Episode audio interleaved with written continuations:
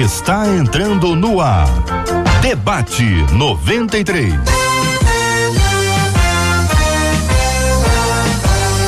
Realização 93 FM. Um oferecimento Pleno News. Notícias de verdade.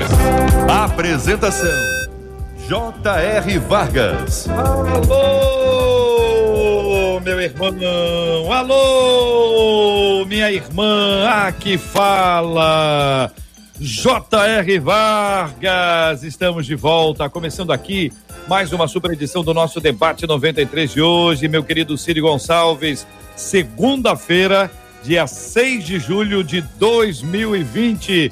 Fala, Cid! Falo, falo sim, meu caro JR. Ô Vargas! Você tá bom, meu irmão? Bem, meu irmão? Tranquilo. Tranquilo. Acabei de assistir aqui, parte, ah. não, não, não vi inteira ainda. Ah. Vou, já, já tinha assistido, vou ver outra vez a entrevista que você concedeu ao Fabiano no Olha Boa. Quem Está Falando. Verdade, verdade. Muito bom. Você, quem você imitava?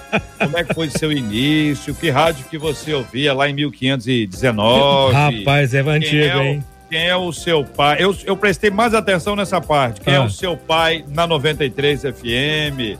Logo, quem é o meu avô na 93 FM? Boa. Né? Boa. Pra você não ficar melindrado no estúdio, não falar na frente dele. Verdade, verdade. atenção, hein? Pois tá é. Aí no nosso YouTube aí disponível, Ciro Gonçalves e Fabiano em Olha Quem Está Falando. Olha aí.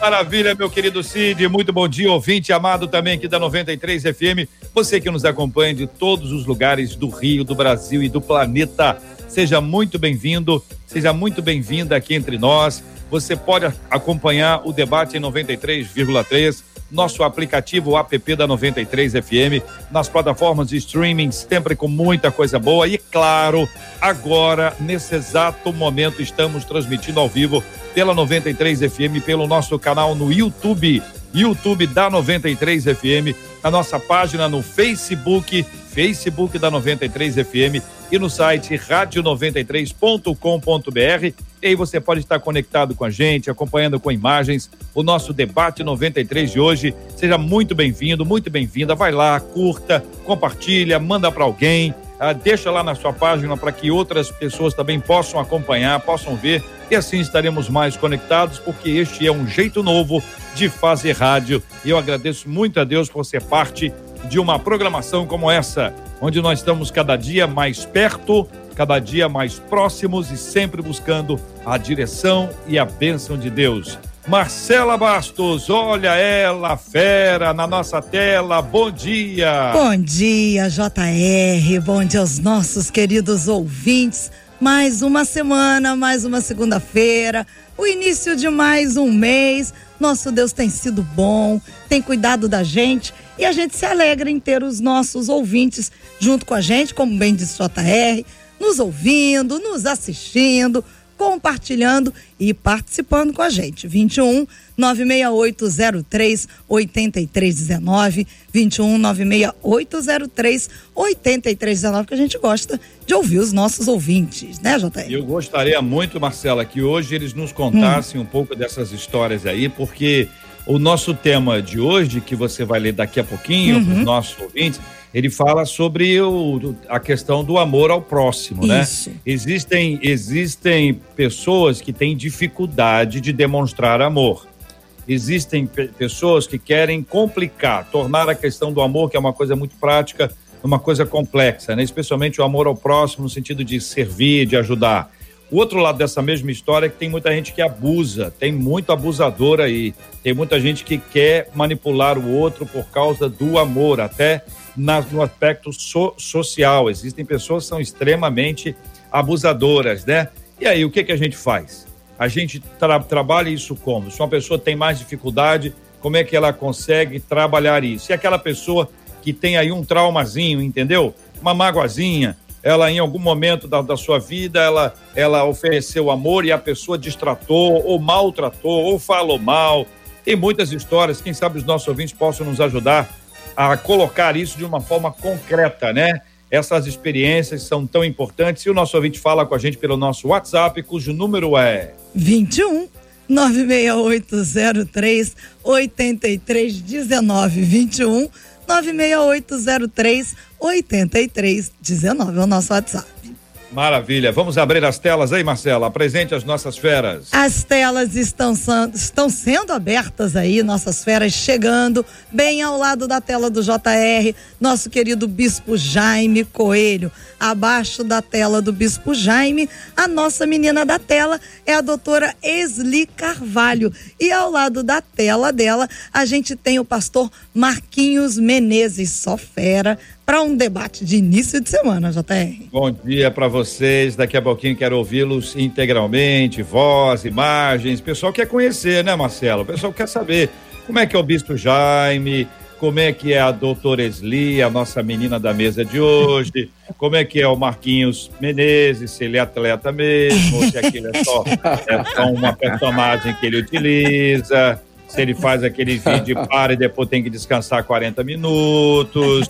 Tudo isso aí o pessoal vai querer ver. Você tá eu, vendo, né, pastor Marquinhos? Eu tô caladinho. Eu tenho a impressão que o pessoal vai correr pro Facebook da 93 FM, vai correr pro YouTube, porque eu gostaria de dizer aos nossos ouvintes que a nossa menina da tela de hoje, a doutora Esli, é dona de um sorrisão, né, Marcela? O sorriso da doutora Esli é aquele sorriso que nos abraça, nos acolhe, bom né? Dia. É sorriso é, de bom dia. É, é muito, muito bom. Bom dia, muito obrigada também. É.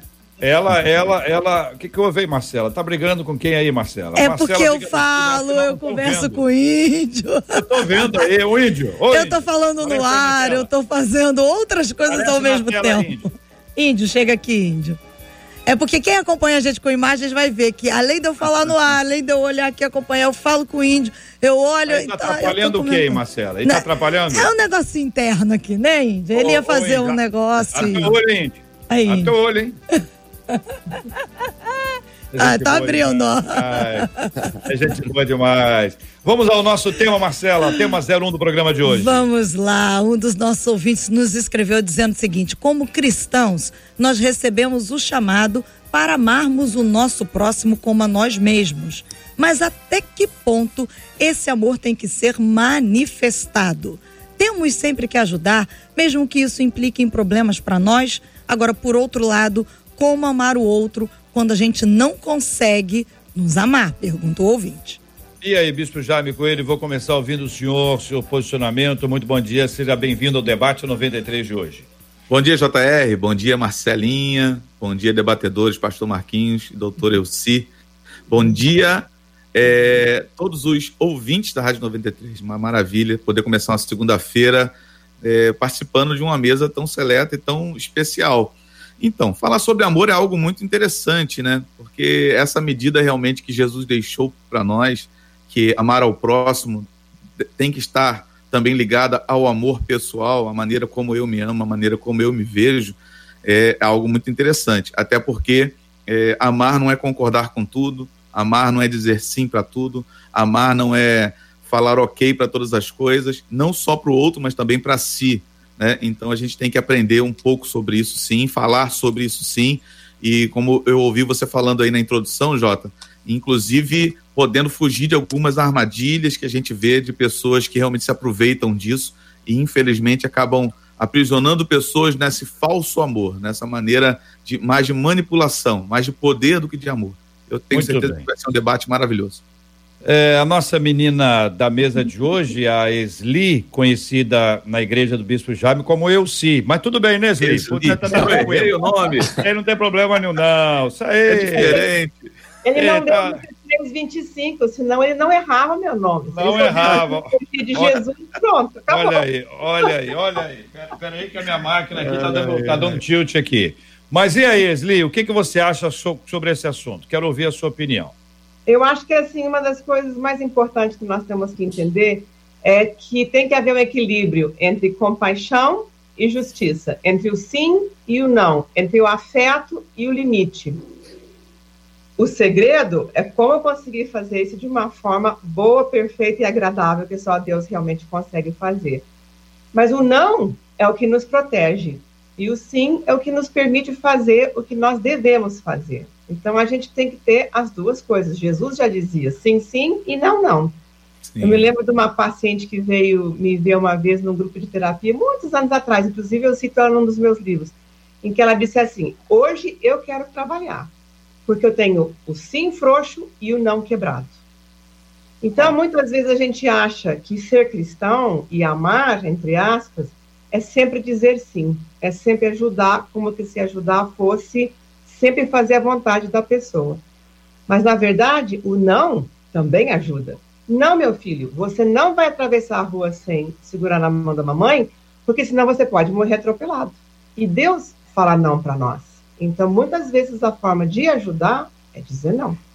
Sim. Pastor Marquinhos Menezes, eu estava aqui anotando, sem frouxo e não quebrado, segundo a doutora Esli. O que, que o senhor pensa sobre isso depois de ouvir o bispo Jaime e a doutora Esli? É, bom dia, querida Marcela, bom dia, JR, bom dia, bispo Jaime, bom dia, doutora Esli. É, doutora Esli, deixa eu falar alguma coisa. Seu sorriso é lindo também e seu nome e o seu nome não é tão difícil assim, porque eu, eu a minha esposa estava contando para mim outro dia que ela teve com a ex lá numa cidade e ela chegou lá, a pessoa que foi receber ela no aeroporto disse assim: é prazer, meu nome é Eutanax. Aí ela falou: Eutanax. Aí ela falou: nossa, é diferente, lembra até uma medicação, né? Lembra o medicamento Eutanax? Aí ele falou assim: não, aqui é muito normal, é muito comum aqui esse nome Eutanax. Ela falou: você conhece mais alguém? Ele falou: conheço. Eutanax Júnior, o meu filho. Para não, não ficar sozinho. Exatamente. Seu nome é lindo e fácil de. É fácil. Eu estou aqui corroborando com o Bispo Jaime e corroborando também é, com a doutora Esli, o que ela disse aqui, é, é, com que Marcela anotou, que eu também já copiei e colei aqui, usando a linguagem bem moderna, copiei e colei é, eu acho que nós precisamos ter equilíbrio. A grande palavra para isso aí é equilíbrio. Porque se nós formos desequilibrados, nós vamos ser condescendentes para quem não merece condescendência e precisa de tratamento, ou talvez vamos ser cruéis para aqueles que precisam de misericórdia e de ajuda efetivamente. Então a palavra certa, no meu modo de ver, é equilíbrio. Uma pessoa carente, ela pode ser dependente desse retorno de alguém dizer que ele ama exatamente por conta da sua carência, alguém que não se sente amado precisa demonstrar que ama muito, muito, muito, muito, muito, para que através desse retorno do outro, dizer, olha, muito obrigado que você fez, esse, esse retorno traz algum tipo de preenchimento para esse vazio que há, que a gente chama de carência, ou seja, eu não estou resolvendo o problema. Eu estou ampliando. O que, que vocês acham? Sabe, o doutor Paul, Dr. Paul Meyer, lá nos Estados Unidos, que escreveu um dos livros assim, que a felicidade é uma escolha, uma opção, ele dizia que nós todos nascemos com três tacinhas emocionais vazias: a tacinha de mãe, a tacinha de pai e a tacinha de Deus. E o que a gente vê, eu como psicóloga, porque eu tenho essa visão, óbvio, né? É que muitas vezes as pessoas não têm esse preenchimento da tacinha emocional na sua infância da forma apropriada. Ou fica vazia, ou às vezes está cheio de coisas tóxicas também. Quando a gente cresce, crescer não significa que a minha tacinha emocional se encheu. Significa que eu cresci. E que eu cresci com esse vazio, com esse buraco. A Bíblia nos diz que é melhor a gente comer uma coisa amarga do que não comer nada quando a gente está com fome, né? Até aquilo que é amargo nos parece bom, em Provérbios 27.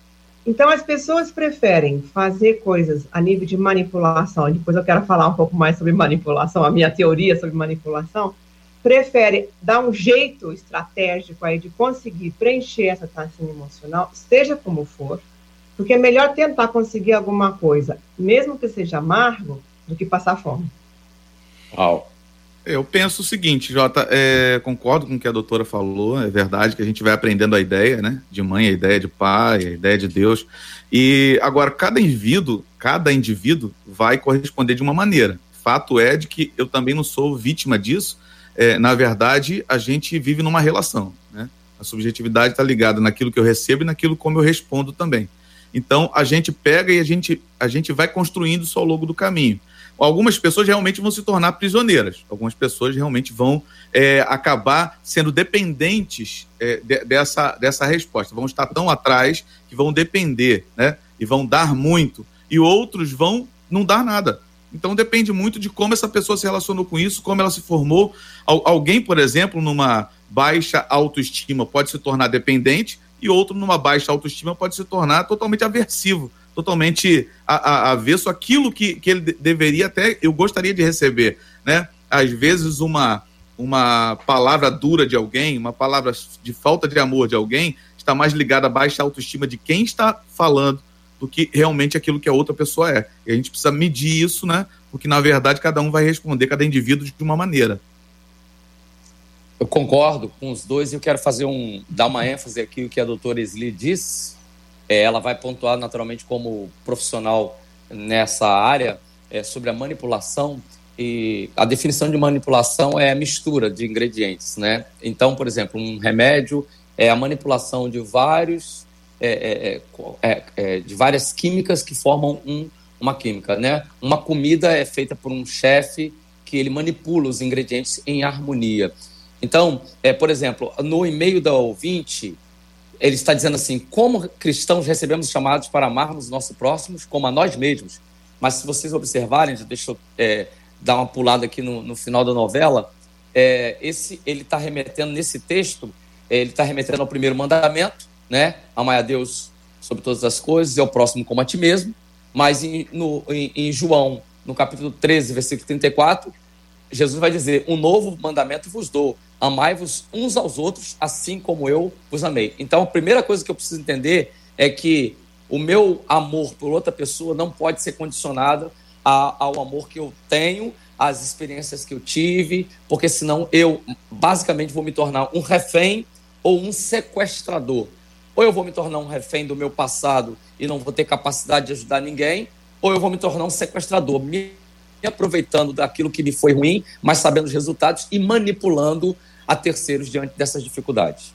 Eu quero ouvir o que pensa a Esli sobre manipulação. Ela ficou animada com esse assunto. Eu vi ali no, nos olhinhos dela, os olhinhos dela brilharam. Mas vamos tentar então esclarecer um pouquinho desse texto bíblico antes da gente entrar. Marcela, anota aí para a gente não esquecer. Manipulação é o nosso próximo item aqui. Mas quando, quando alguém fala de amar ao próximo, do ponto de vista bíblico, né? Que a gente está falando do ponto de vista bíblico, né? Uhum. Amar ao próximo, é, este indivíduo precisa compreender do que se trata o amor de Deus. Se ele não não perceber o quanto é amado por Deus, ele não conseguirá dar esse amor.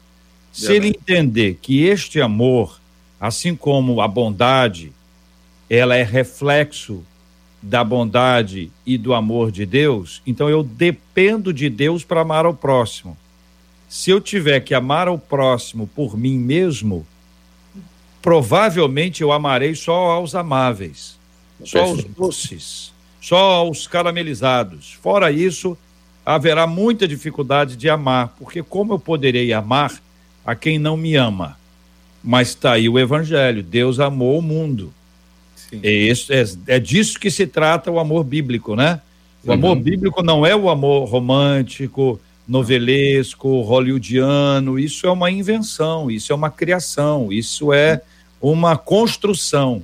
O amor de Deus, ele é extremamente prático, concreto, mas ao mesmo tempo ele é extremamente difícil, porque como é que pode alguém amar a quem vai matar o seu próprio filho? Sabendo. Se não souber, sabendo. E amar essa pessoa antes dela nascer. E amar essa pessoa ainda que. E amar essa pessoa depois de. Então, modelo de amor de Deus, ele é. Fala, Esli. Conta aí pra gente, Esli. Eu acho que amor é ação, ele não é só sentimento, né? As pessoas, você falou assim do amor hollywoodiano, assim, ah, eu me separei dela porque eu parei de amá-la, não sinto mais nada por ela, não, o amor acabou, esgotou, né? E, e, o amor é muito mais do que isso. Imagina se Deus, que, não é, que é impossível, né, deixasse de sentir coisas boas por nós quando nós pecássemos. Estava todo mundo salvo, né? Mas Deus mostra o amor dele conosco, não é porque ele tem uma coisa assim gostosa, apesar de que ele tem, mas como?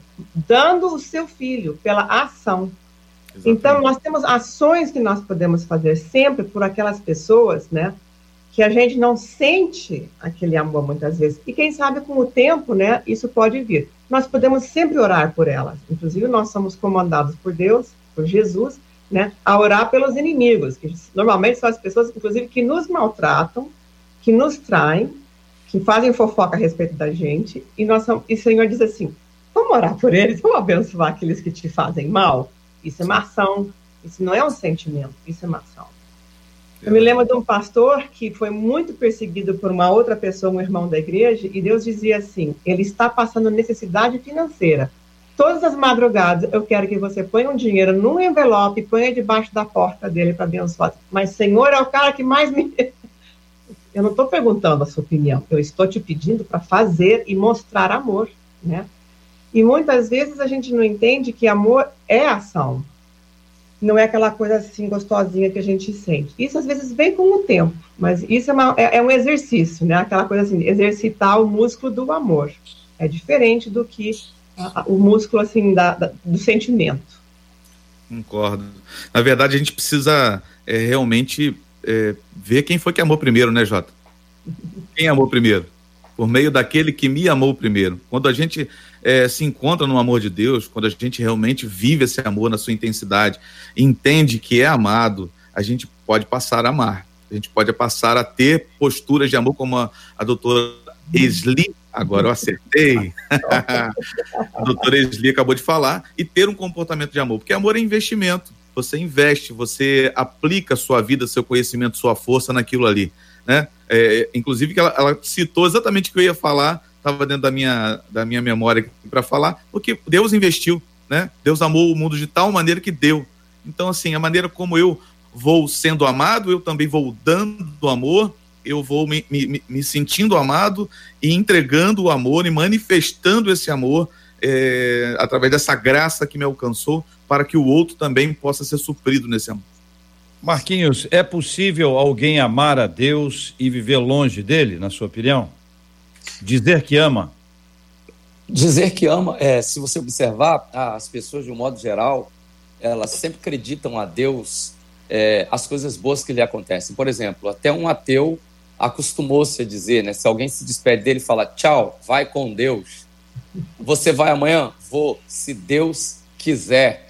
Né? As pessoas condicionam Deus como pai, mas me parece que quem não busca um relacionamento com Deus vai conhecer Deus e talvez até respeitá-lo como divindade, como um nome a ser é, venerado, mas andar com Deus, experimentar o amor de Deus, não, há, não é possível sem a companhia do Espírito Santo, porque o Espírito Santo que revela quem Deus é, e é o Espírito Santo que nos revela quem nós somos diante de Deus, e somente assim nós podemos entender a dimensão, mesmo de forma humana, parca, né, muito abreviada, a dimensão do amor de Deus, né? O amor de Deus. Agora, eu posso dizer alguma coisa. Nós, como seres humanos, podemos ter alguns insights do que realmente é o amor de Deus. É, é, é, não sei se todos aqui são pais, mas eu tive uma experiência muito especial quando, no, quando Sofia nasceu e peguei Sofia nos braços pela primeira vez.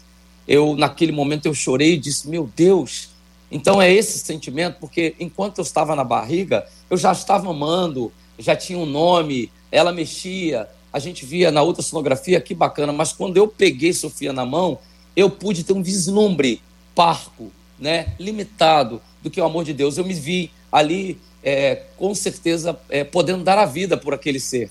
E isso não mudou a partir dos anos, né? O Deus não muda. Agora, evidentemente, se nós formos tentar analisar Deus sob o ponto de vista humano, quando Deus nos tratar naquilo e, e, e, provavelmente a doutora vai falar isso sobre manipulação, porque existe a manipulação espiritual também. É, se nós não entendermos que o amor de Deus é o amor de pai que corrige, que reposiciona, que coloca no lugar, que tira, que a Bíblia vai dizer que é ele que sara, mas é ele quem fere, é ele quem faz viver, é ele quem mata. Se nós não analisarmos Deus é, é, sob o ponto de vista bíblico, com a ajuda do Espírito Santo, nós vamos ter uma relação de dependência de sequestrado e sequestrador. Sim. Então, nós não vamos poder experimentar verdadeiramente esse amor. O ponto me parece importante da gente identificar, é, queridos, e que ninguém fica igual depois que conhece o amor de Deus. Com e certeza. que todo o amor que nós temos na vida é reflexo de ser amado e de amar a Deus. É como aquela pessoa que vai conhecer um freezer. Tem gente que tem essas curiosidades, né? Onde coloca a carne lá do boi e fala, ah, eu queria conhecer. E alguém abre a porta e a pessoa entra. Aos segundos após, a pessoa está desesperada, porque é muito frio. Não tem como entrar no freezer sem sentir frio. Aí vai aparecer outro. Eu queria conhecer o forno. Tem maior curiosidade, queria saber como é que é o forno. Só quer conhecer o forno? Então pode entrar. É impossível conhecer o forno sem sentir o calor. Estou dizendo isso que quanto mais perto de Deus, mais a pessoa perceberá o que é amor. E aí as condições que nós estabelecemos para amarmos, elas vão para o espaço, porque você começa, você começa a ter um amor que é tão grande, é tão grande. Eu lembro de um amigo que dizia: Ah, fulano foi receber o batismo do, do amor. Era a é. maneira que ele utilizava para poder traduzir uma pessoa que tinha uma conversão, que se aproximava de Deus. E aí Jesus fala sobre um primeiro amor e nos traz a lembrança que existe a possibilidade do amor esfriar, e é o que a Bíblia diz: o amor de muitos esfriaria. Então, Sim. quer dizer, esse processo do amor, de estar perto de Deus, me parece fundamental. Sim. Porque existem muitas formas da pessoa demonstrar o que ela chama de amor, mas não é amor, isso é egoísmo, é orgulho, é vaidade, é altivez. Ela faz isso para que as pessoas digam que ela é amorosa. Exatamente. É uma manipulação que nós vamos para agora para poder ouvi-la, porque isso é muito perigoso. Agora, quando uma pessoa está pertinho de Deus, as coisas ficam mais simples. As coisas ficam mais simples. Por que você está ajudando fulano de tal? Já fez isso 500 vezes? sei. Deus está falando para ajudar. Né? É, o, é o exemplo que Esli deu. Deus mandou botar um dinheiro aqui no envelope, vou lá colocar. E vida que segue. E, mas e não, não tem mais, cara. É amor. O amor de Deus. E quanto mais amado pelo Senhor, quanto mais amado você se percebe, né? Porque o amor de Deus é absolutamente incondicional, contínuo e imutável. Esli, vamos lá, com você. Vamos lá. Eu acho que assim, manipulação não vem de Deus. Não, não é de Deus isso. Por quê que eu falo isso? Quando a gente lê a história da, da Bíblia, né, o começo da Bíblia, né, Deus coloca uma árvore lá no jardim e diz para Adão e Eva, vocês olha aqui, se vocês comerem, tem essas consequências. Se vocês não comerem, tem aquelas consequências. Agora resolve o que vocês vão fazer. Então Deus sempre nos dá essa possibilidade de escolher. E um dos sinais de saúde que eu vejo né, no meu consultório é quando as pessoas conseguem perder a compulsão, a imposição, inclusive neuroquímica, né, de ter que fazer certas condutas, de ter que fazer, ter rea certas reações causadas por traumas ou experiências do passado, né? Então, elas passam a poder escolher. Eu vou escolher entre o bem e o mal. Eu posso escolher agora. Isso é saúde. Manipulação tem aquele cheirinho de enxofre. Manipulação é assim.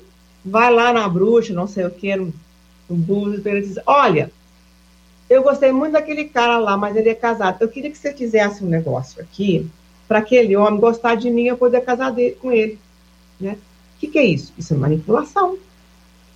As, essa é uma manipulação óbvia e aberta, mas, mas o inimigo é muito sutil. Né? Então, as pessoas dentro da igreja também manipulam certas coisas tentando conseguir algo para si, né?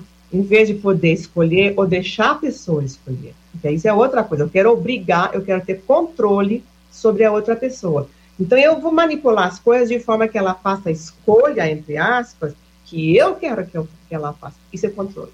Isso é o que o inimigo faz com a gente, ele tenta fazer com a gente, né?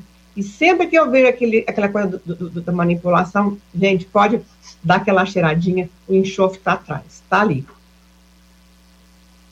Concordam, queridos? Concordam, né? Todos dois estão olhando para vocês. Claro, concordando e aprendendo. Exatamente. Ai de vocês, né? Se ah, é, exatamente. E, e dando é, uma ênfase aqui no que ela disse sobre Satanás, é, esse, esse poder de manipulação começou antes do Éden, né? É, quando a, a, uma terça parte dos anjos foi convencida por Satanás a se rebelar contra Deus. E o mais interessante, é, e tem a ver com o que o JR disse aqui, que o amor de Deus é imutável e as suas características, também os seus decretos são imutáveis. É, Deus não ficou desapercebido quando estava vendo essa manipulação. Deus uhum. ouviu cada conversa, Deus tinha um ponto ouvindo cada conversa, ele ouve cada feedback, ouviu cada feedback do anjo, ouviu cada, cada proposta, qual dia que havia o levante. E mesmo assim, Deus deixou que o, o, o Satanás fizesse o que lhe foi proposto, o que não estava no seu coração. E depois veio a punição. Deus nos deu, depois que ele gerou o homem, a condição de, de dominar sobre todas as coisas. E quando hum. Deus deu a nós a, a, a capacidade de dominar sobre as coisas, está inclusive dominar sentimentos. As pessoas pensam que não, não, peraí, sentimento é uma coisa que não mexe. Não, não, não. Pensamentos que são coisas que vêm, te assaltam e você pode mantê-los no teu, no teu cérebro ou você pode liberá-los. Agora, sentimentos você pode. Por exemplo, nós nascemos com crenças limitantes. Algumas crenças, né? A, a, a psicologia explica isso. Muitas pessoas têm crenças limitantes. Por exemplo, é manga com leite. As pessoas criam que comer manga com leite morria. Até hoje eu nunca ouvi falar ninguém que foi a óbito porque comeu manga com leite. Porque então, morreu, ué. Porque morreu, né? Porque morreu, você quer falar com você? Exatamente. Porque não mas, comeu. Mas não tem um ente querido que foi no velório e disse: Olha aqui, o saudoso, ontem vacilou, chupou uma manga, tomou um leite e faleceu. Não tem. Mas o que acontece? A falta de informação, de conhecimento, às vezes nos coloca reféns e aí a doutora falou com muita propriedade de manipulações, e nós precisamos de equilíbrio e discernimento para entendermos aquilo que é maligno e aquilo que é, dentro das carências afetivas do ser humano, uma necessidade inerente à, à vida e não espiritual. Olha, pegando até a fala que o Marquinhos deu anteriormente, falando sobre os medicamentos, que foi bem interessante, é, exatamente, quando você manipula, você transforma aquilo que você tem na mão em uma outra coisa.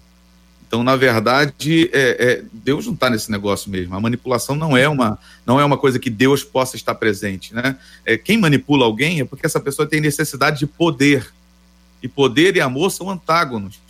Uhum. Onde há poder, não há espaço para o amor. E onde há amor, não, não há espaço para o poder.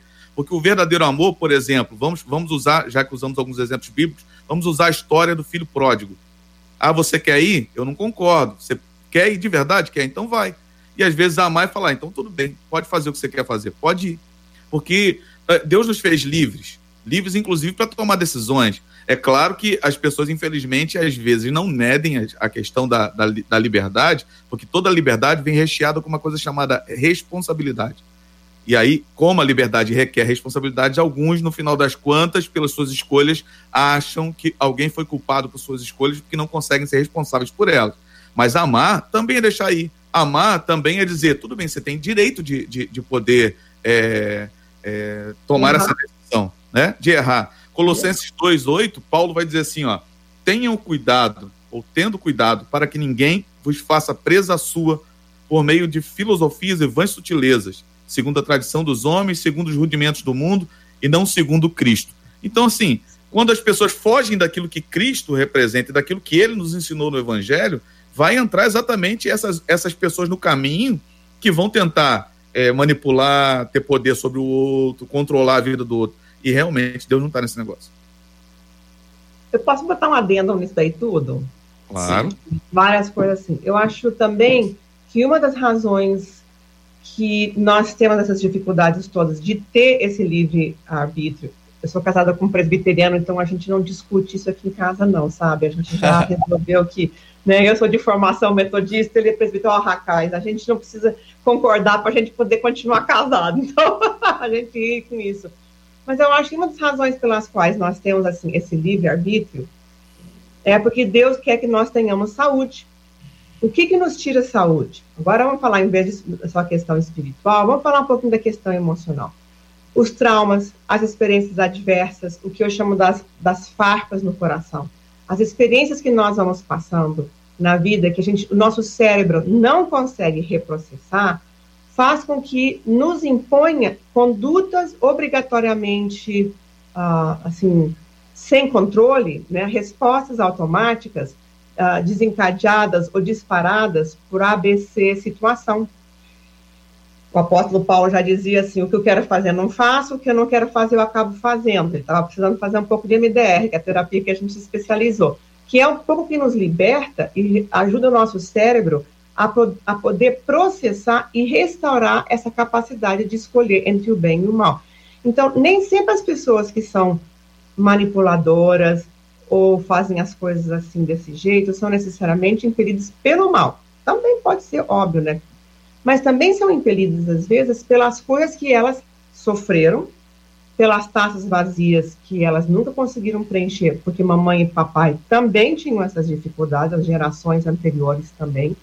E isso faz com que a pessoa fique presa a certas lembranças, a certas situações e padrões de conduta que vão se repetindo na nossa vida adulta.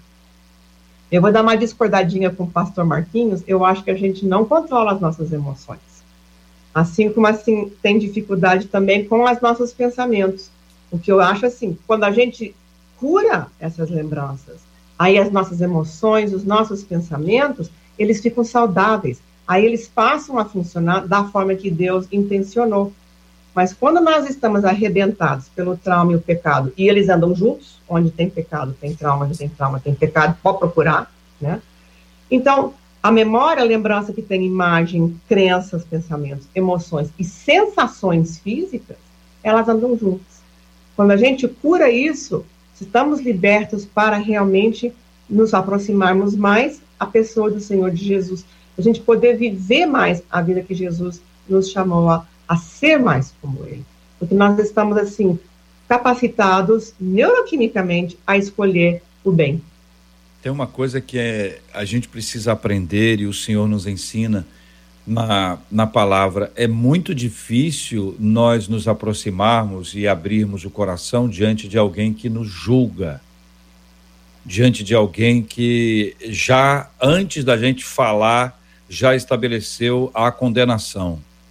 E por causa disso, muitos deixam de conversar com Deus, acreditando que ele será ou que ele agirá exatamente como a pessoa, essa pessoa que a gente imagina que está aí criando essa dificuldade. E a gente lembra que ele nos amou antes de nós nascermos, ou seja, nós não tínhamos feito absolutamente nada para sermos amados. O amor de Deus ele é anterior. Quando a Sofia nasceu e o pai dela naquela época era um cara magrinho e tal, aí hoje não, marombado, tá fortão. Ela já nasceu amada. Antes do primeiro chorinho dela, ela já era amada pelo Senhor. Então, o que é que a gente faz para conquistar o amor de Deus, se o amor de Deus é anterior à nossa existência? Então, quando a gente acorda para isso, a gente chega para perto de Deus como a gente chega para perto de uma pessoa confiável, uma pessoa que, que vai nos tra trazer uma orientação, não é para não é uma pessoa que vai eh, vai ouvir ou vai receber e não vai nos dar uma palavra, não. Ele vai nos direcionar, mas é tudo com tanto amor, é tudo com tanta habilidade, até disciplina. Tem coisas que a gente esquece, que a gente pede uma coisa a Deus. Uhum. Pede uma coisa a Deus. Aí a gente diz assim: se o senhor me ama, me dê isso. É uma bobagem terrível. Porque se Deus quiser te dar, ele vai te dar, se for da vontade dele. E se for da vontade dele, vai te dar no tempo certo. Uhum. Agora vamos dar outro exemplo aqui. Não vai te dar. Ele não vai te dar, ele vai te dar a paz, ele vai te dar tranquilidade, ele vai te dar. Então você não, não perde. É uma, é uma coisa maravilhosa. Deus está sempre com você. Então se aproxime de Deus, converse com ele. Fala para ele. Se você tem dificuldade de amar alguém, eu tenho dificuldade de amar fulana, dificuldade de amar fulano. Você tem essa dificuldade? Ou você tem uma dificuldade de amar todo tipo de pessoa que faz isso e você tem dificuldade de amar? Você precisa voltar para os colos, para o colo do pai. Experimentar na presença dele esse ambiente. Lembra do freezer? Lembra do forno? Quanto mais ali, mais nós vamos sentir esse reflexo na nossa própria vida. Quem somos nós para não amar alguém e exigirmos o amor do outro? Sim. Fala, Marcela. Aqui pelo WhatsApp, falando sobre a questão do amor próprio. nossos ouvintes escreveram o seguinte: uma delas disse, depois de dois anos e meio fazendo psicanálise, trabalhando as minhas emoções, ela diz: eu consigo já não ter mais o sentimento, e aí eu trago essa questão do sentimento que ela diz de coitadismo. Mas foi difícil me amar aos 63 anos hoje, por me sentir desprezada ao longo da minha história, principalmente com o término do meu casamento, disse ela. Hoje eu consigo já pensar nesse meu ex-marido com misericórdia e orar por ele com sinceridade. É, aqui também, uma das, nossa, das nossas. Eu perdi aqui porque entrou um outro, um, uma outra ouvinte, dizendo o seguinte: olha, gente, eu não consigo me amar, eu me acho a pior pessoa do mundo. Eu não, com isso eu não consigo amar ninguém e nem acho que Deus seja capaz de me amar diz essa pessoa que escreveu para a gente, está acompanhando a gente agora. Esli, vou começar te ouvindo sobre esse assunto. Ah, gostei desse termo, coitadismo, né? Porque assim muita gente acha que amar, especialmente na igreja, é ser bonzinho, ser boazinha. Deus não é bonzinho. Ele é bom, mas ele não é bonzinho. Pode crer. Inclusive, Hebreus diz que ele nos disciplina, né, quando a gente precisa. E eu acho esse lugar de, de, de, coitadismo é um lugar de vítima, é um lugar assim que a gente não tem poder nenhum. E a gente tem muito mais poder sobre as nossas situações do que a gente imagina. Né? Se a gente puder realmente voltar ao colo de Deus, né? como o, o pastor, Mar, pastor Marquinhos, é, é, porque o senhor ainda não foi avô. O dia que a gente é avô, que a gente é avó. Olha, não foi não, Marquinhos? Olha, eu vi minha filha nascer. Não, meus fui não, nascer. Oh, meu Deus, o que, que é isso? Que coisa maravilhosa que é. A minha avó dizia que é assim, a gente se vê desdobrar nas outras gerações. Que coisa maravilhosa que é isso, né? Essa coisa assim gratuita que Deus nos dá.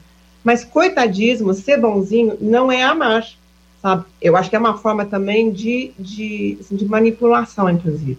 Agora, a pessoa não se amar a si mesma, assim, de jeito nenhum. Eu, a minha pergunta seria: onde é que você aprendeu isso? Com quem que você aprendeu isso? Porque ninguém nasce assim, né? E a gente vai aprendendo isso no caminho, pelas experiências, pela mãe, pelo pai, pela vida, pela escola, pelo bullying, né? Então, assim, ninguém nasce achando que eu não, não tenho valor nenhum. A gente aprende isso no caminho. Minha primeira pergunta é assim, com quem que você aprendeu isso, Tia? Né? Porque quando a gente começa a ver que isso foi um aprendizado, a gente também pode ver como é que nós vamos trabalhar esse cérebro para desaprender? Porque se a gente aprendeu isso, a gente desaprende. Eu concordo e, e, e tem que fazer um. Também queria fazer um adendo aqui à palavra da doutora Sli, é, que nós precisamos então aí adquirir a inteligência espiritual, porque o nosso, o nosso cérebro ele não é emocional, né? A, a, a, o que acontece é que a gente diante das coisas que nos acontecem, nós nos tornamos mais emocionais ou mais racionais.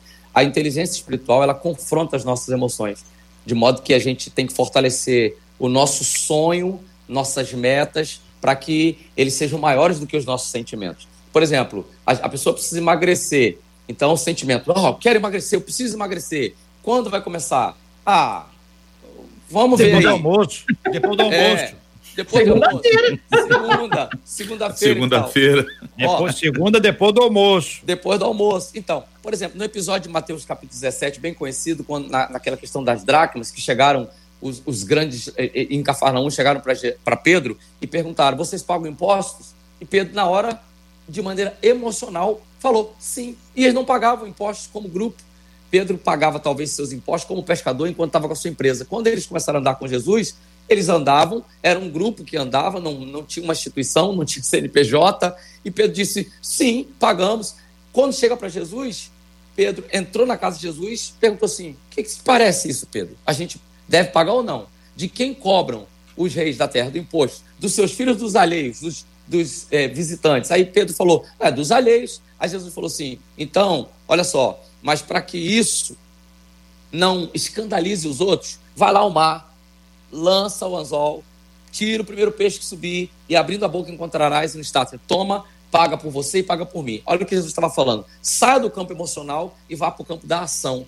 Não adianta você ter a emoção, ter a certeza de coisas e aí por isso que a, a, doutora falou de maneira muito, muito incisiva, que entra a questão da manipulação. E a maioria das pessoas que são hum. manipuladoras são pessoas que não têm controle sobre os seus sentimentos. Então, elas, lhe veem, elas veem aquilo que lhes é aparente. Por exemplo, uhum. elas esquecem que nasceram, foram amadas. Quando nasceram, foram amadas antes de, serem, de nascerem. Mas à medida que os eventos aconteceram e as experiências que elas tiveram com decepção com pessoas, com coisas, com traumas, com abusos, faz com que ela desacredite do amor genuíno, do amor de entrega, do amor sem nenhum tipo de intenção, que é o amor que Deus nos ensina. Então, quando nós conseguimos é, é, é, colocar a nossa inteligência espiritual se sobrepondo, eu estou falando isso porque a pergunta da, da, da nossa ouvinte, uma da, da, flexibilização da pergunta dela é, é quando, quando nós podemos nos amar, até que ponto esse amor tem que ser manifestado? Tem que ser manifestado à medida que você tem inteligência espiritual para você entender, isso aqui é, é, divino, isso aqui é maligno, isso aqui é do campo das minhas emoções. Para fechar rapidamente, eu tenho uma experiência com o pastor Cláudio Duarte, que é muito legal. Eu trabalhei para o pastor Cláudio é, como secretário particular dele durante três anos e pouco. E aí o pastor Cláudio Duarte nunca me pediu satisfação de nada. Por exemplo, eu manipulava a conta dele, eu recebia as ofertas, eu vendia o material dele. Ele nunca chegou para mim e disse assim, quanto que entrou hoje de oferta? Eu recebi a oferta dele em mãos eu pegava a oferta, levava, quando estava viajando, eu ia para o quarto do hotel, entregava a oferta para ele depois. Ele nunca me perguntou, nem nunca perguntou a nenhuma pessoa que o levou quanto você deu de oferta. Nunca. Mas teve um dia que aconteceu um negócio interessante. Eu levei uma, um, um monte de DVD dele para vender e uma das pessoas me pagou o DVD só no jantar. Não tinha dinheiro para me pagar lá, mas era um pastor que foi jantar conosco e me, me pagou o, o, um DVD. Quando nós estávamos voltando, eu entreguei a oferta que eu, que eu tinha recebido do pastor Cláudio, já no avião. Falei, pastor, aqui é sua oferta, aqui tá os DVDs. Entreguei para ele. Aí, em dado momento, ele foi e falou: Ah, Marquinhos, eu, hoje eu vou te dar uma oferta especial. Eu tinha um salário, mas ele disse: Eu vou te dar uma oferta. E ele pegou um valor, um, um bom valor, e me deu de oferta. Um valor considerável. Ele falou: Isso aqui é uma oferta para você. Aí me deu. Aí eu fiquei, falei: Poxa, muito obrigado, pastor. Fiquei muito satisfeito. E aí eu me lembrei que os, o, o dinheiro daquele DVD que eu tinha vendido lá no jantar estava no meu bolso. Eu falei, e me lembrei, é, é, o, o, faltou acertar um DVD porque o rapaz estava lá. Ele tinha me dado um valor que era 300%, 400% mais do que aquele valor. Eu, ele podia falar assim, ah, que é isso? Deixa aí, tá tudo certo. Não, ele falou, me dá aqui. Me dá aqui. O dinheiro do DVD é tua responsabilidade. Isso aqui eu estou te dando de oferta, entendeu? Mas a tua responsabilidade é me dar, prestar contas de todos os DVDs que você vendeu. Então, Deus ele trabalha da mesma forma. O amor de Deus não é para que nós sejamos reféns nem dele, porque Deus nunca quis que nós sejamos reféns. Ele diz: olha, escolhe quem vocês querem servir. Vocês querem adorar quem? A mim? Deus nunca teve problema de autoestima. E Deus tem nos condicionado, através da Sua palavra, a nos ensinar também a termos esses sentimentos equilibrados de forma que nós não sejamos, sejamos peso para ninguém. E que também nós tenhamos uma medida de misericórdia para aqueles que não estão nos manipulando e sim estão com a necessidade inerente. Ô Bispo Jaime, quando a gente fala de, de, amar alguém e, e a gente está discutindo esse tema aqui, que envolve manipulação e é a proposta que o nosso ouvinte, a gente lembra sempre que os temas que a gente trata são temas encaminhados pelos nossos ouvintes. A gente não Sim. tem uma área de criação, embora haja, pela graça de Deus, criatividade, Marcela, mas uh, o nosso foco é atender o ouvinte. Sempre foi assim, okay. já tem quase 20 anos assim. Então, quando a gente trabalha esse aspecto do amor, diz o seguinte: peraí, a pessoa tem que amar. Tem que amar. Hum. É desse jeito, ou é uma coisa quase que, vou botar entre aspas, quase que natural, ou seja, uma hora essa pessoa vai ser amável, uma hora uhum. ela vai conseguir amar as pessoas. Como é que é isso? Como é que a gente coloca isso na prática? Como é que a gente desenvolve isso de uma forma assim bem objetiva, clara? Eu estou pensando aqui em ensinar isso às pessoas, gente que está agora ouvindo a gente, ouvindo a gente, fazendo uma coisa ou outra. Alguns, pela graça de Deus, estão hoje sentadinhos em frente ao televisor. Diz, agora começou meu programa na televisão, que somos nós que estamos aqui. Nós agora uhum. somos da televisão também. Por isso que Marcela está escolhendo só os debatedores bonitos. O pessoal que não é Opa. é bonito não está participando. Olha. Aí, já. Falei para deixar o microfone aberto. Demora. Puxa, já levou demora, minha, já elevou demora, minha autoestima. Demora a abrir. Todos os nossos debatedores são lindos, todos, tá sem pensando, exceção, todos, tá todos. Pensando nos que não foram convidados. É óbvio, aí você me. Por isso que eu estou falando. Assim, todos, todos eles, todos, todos os nossos debatedores, sem exceção desde aqueles que já participaram com imagem e sem imagem, são lindos.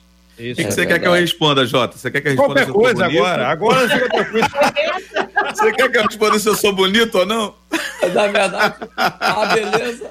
A ai, beleza ai. está nos olhos de quem eu vê, gosto, né? é... Sim, eu gosto muito da Mary, porque a Mary, numa live de casais que a gente fez, a minha esposa, a Bispa Mary, ela disse assim: Eu não consigo ver o Júnior gordo. Os olhos dela são bons, cara. Quem é o Júnior? Então Deus me agraciou. O Júnior sou eu, né? É você. É um bom, é um bom nome. Júnior é, Gordo. Deixa eu pensar é, nisso. Enfim, falando sobre amor, é, assim como a, como a doutora Esli falou, é aprendizado. A gente tem que aprender. Se a gente não aprendeu a, a, a, ser amado, a gente não aprendeu o que é amor através das práticas que foram é, é, executadas com a gente, né? Tem uma, uma pergunta dentro de um, de um dos teóricos da psicologia que diz assim: de que rizoma eu nasci? Né? É, qual é a raiz? O que é o rizoma? É uma raiz é, que ela vai crescendo horizontalmente e de repente nasce um, um, um, broto em algum momento. De que rizoma eu nasci? Qual a minha raiz? O que, que eu recebi? Se as pessoas não se questionam nisso, não perguntam sobre isso, por que, que eu não aprendi a amar? Tem gente que tem dificuldade de abraçar. Tudo bem que agora estamos no tempo do não abraçar. Ok. Mas tem gente que tem dificuldade de abraçar, tem gente que tem dificuldade de, de acolher, porque nunca foi acolhido e não consegue acolher, não consegue, nunca foi nutrido, não consegue nutrir. Então, assim, é, é trabalhar ah, algumas questões que são muito interessantes, que é a, auto, a autoimagem, o autoconhecimento, que é o, o, que engloba tudo, mas dentro dele a autoimagem, a autoaceitação, a autoestima é voltar para tudo que é alto, para poder se conhecer, poder nutrir a si mesmo, para também poder nutrir o outro, é fato. É, quem não se nutre, é, quem se mata de fome, vai matar o outro de fome também. Eu não consigo dar aquilo que eu não tenho. Né? Então, como você falou na, na, na fala anterior, como amar o outro se eu não me sinto amado por Deus?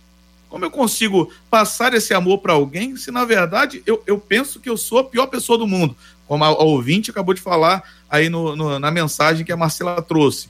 É, as pessoas estão muito aprisionadas a isso. Tem muita gente presa nessa, nessa, nessa condição em que não, não consegue se, se sentir amada, vai entrando pelo, pelo coitadismo, que já foi falado e tal, mas é, é um aprendizado. É realmente reconstruir essa casa, é nascer de novo.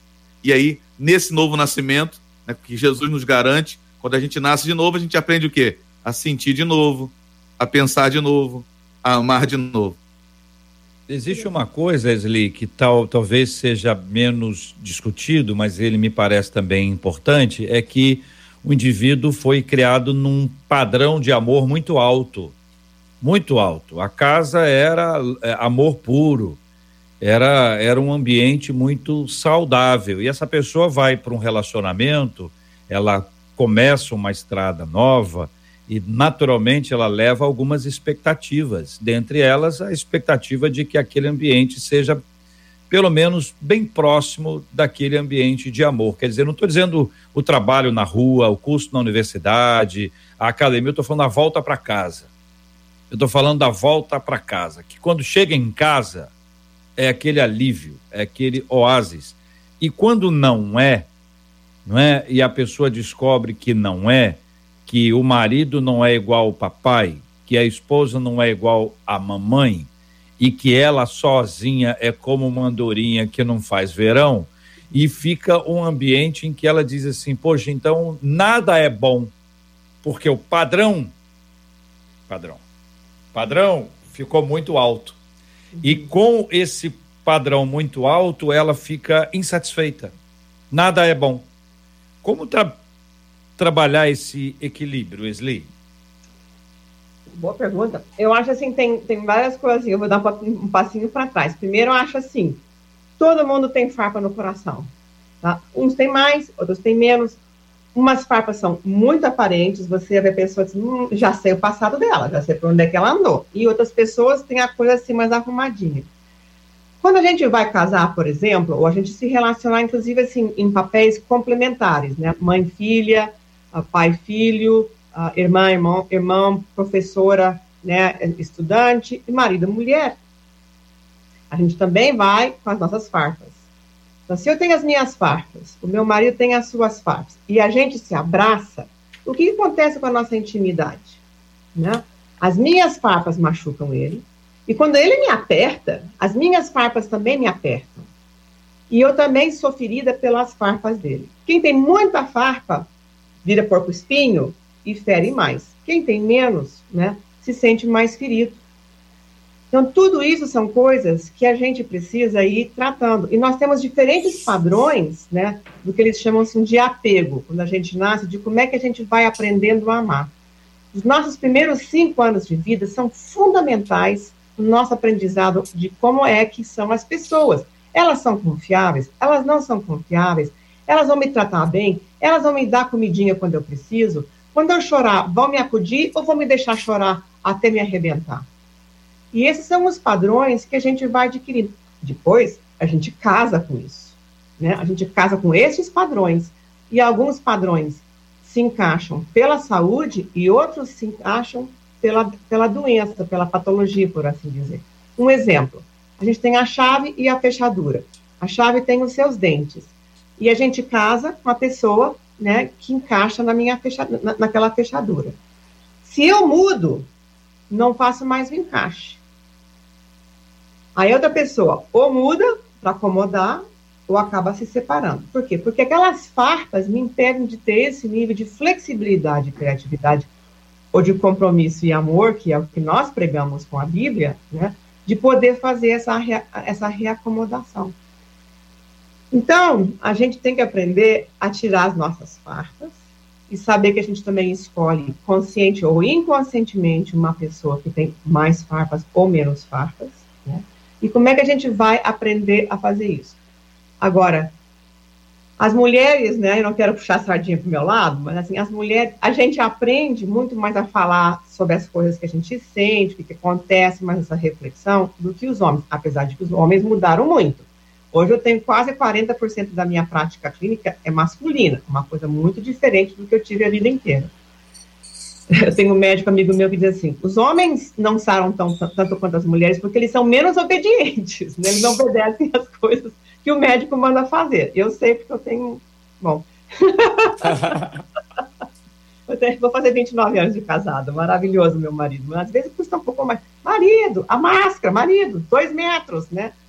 Então, eu acho importante a gente saber que o amor cobre tudo isso, mas que as farpas podem furar esse amor. Então, nós precisamos curar as nossas farpas, as minhas e as dele. E cada um é responsável pelas suas.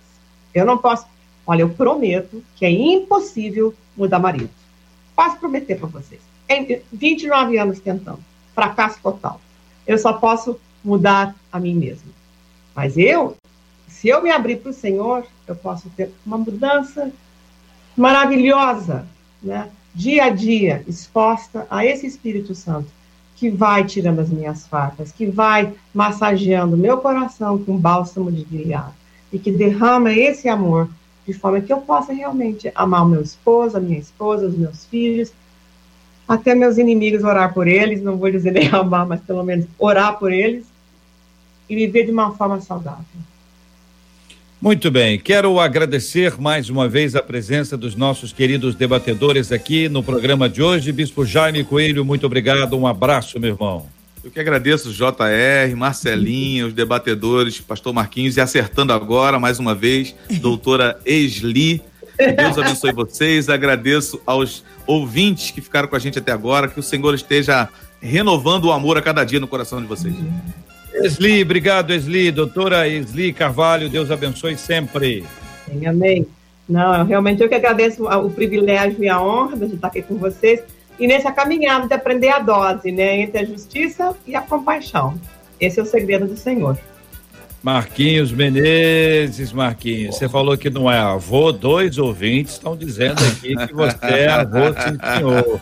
Olha, eu sou tio avô. Vou dar os tio nomes. Não, avô. não, não vem com historinha, não. Vou dar os nomes aqui, que aqui é um pro- programa transparente. A Rosângela diz que você é avô do Floquinho. e o Altair, e o Altair diz que você é avô do Flavinho. Ah. Aí. Bom, o Floquinho eu conheço, o Flavinho eu já tô em dúvida quem é essa, esse santo. Ah, porque, o, porque o Floquinho é o meu cachorro. A Sofia fala que ela é a dona dele, eu sou o avô dele, entendeu?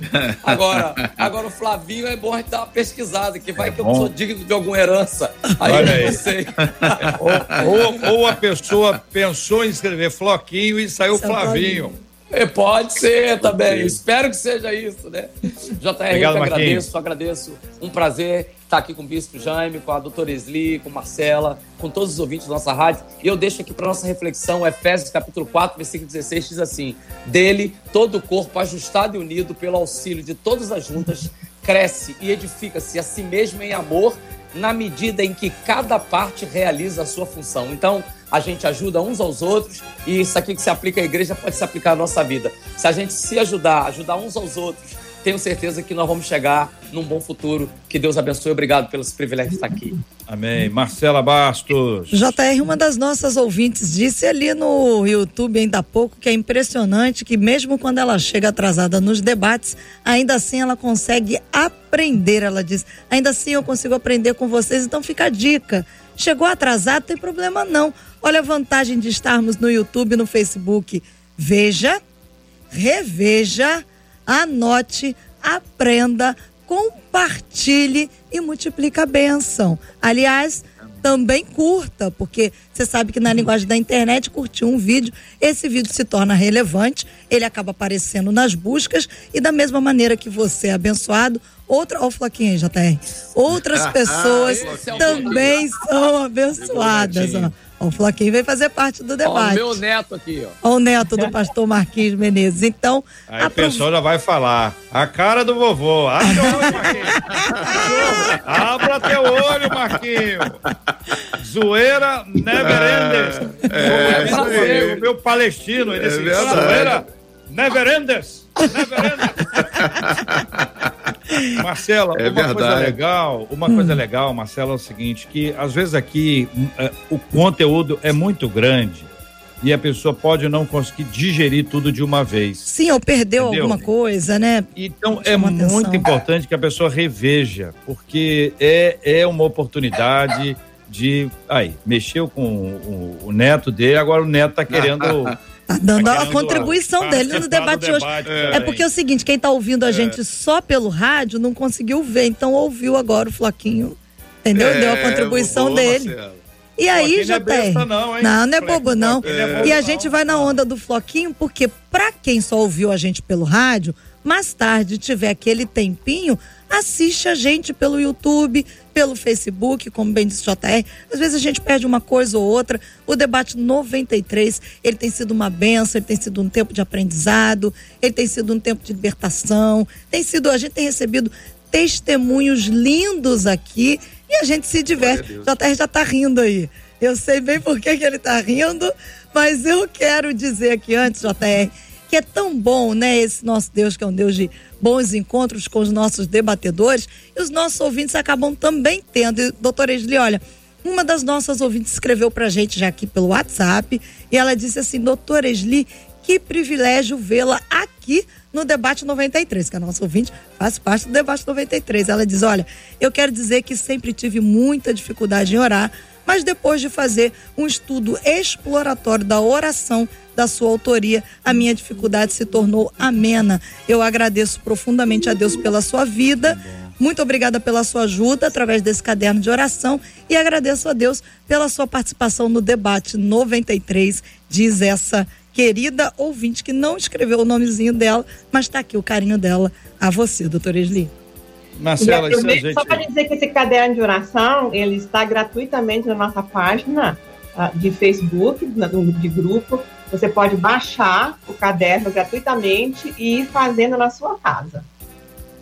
E qual que é o, o, o Face? É, o, caderno, o caderno de oração. Caderno de oração, essa é a página. É o meu nome, ele, ele, é, ele é branquinho, com, ele tem uma logo com branquinho, com verde, com as mãos postas, né?